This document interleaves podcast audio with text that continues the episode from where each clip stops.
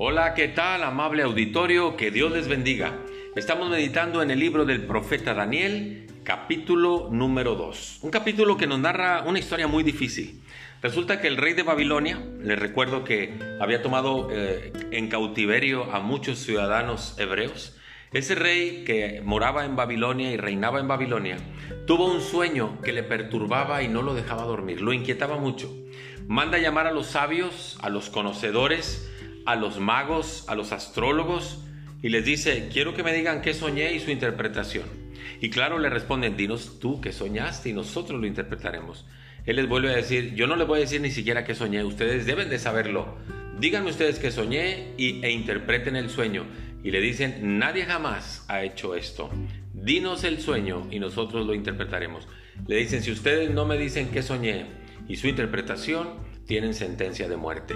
Y como no le pueden dar respuesta a esto, promulga un edicto que para tal fecha, si alguien no le dice lo que había soñado el rey Nabucodonosor y lo interpretaba, todos ellos morirían, los sabios, los conocedores, los astrólogos, los magos y demás. Y entre ese grupo iban los cuatro jóvenes israelitas, que eran Daniel, Ananías, Misael y Azarías.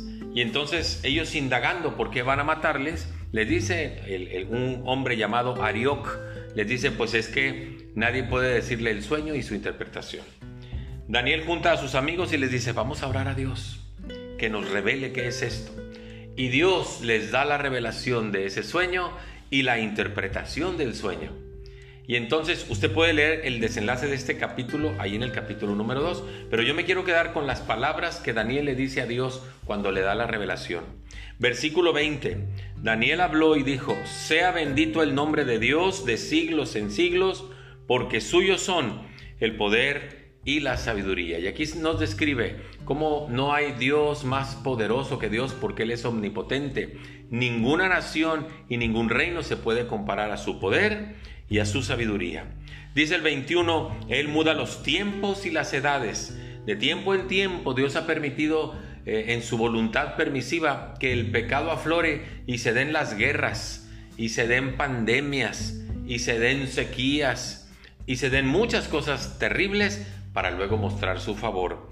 Él muda los tiempos y las edades. Él quita reyes y pone reyes porque no hay ninguna autoridad que no sea establecida por Dios. Dios sabe quién es el rey. Él da la sabiduría a los sabios y la ciencia a los entendidos, porque Él es omnisciente. Y Él revela lo profundo y lo escondido, conoce lo que está en tinieblas y con Él mora la luz. Ese es al Dios a quien adoramos. Si alguna fama, si alguna gloria usted lleva, llega a tener, llévela a los pies de ese Dios poderoso. Muchas gracias, que Dios le bendiga.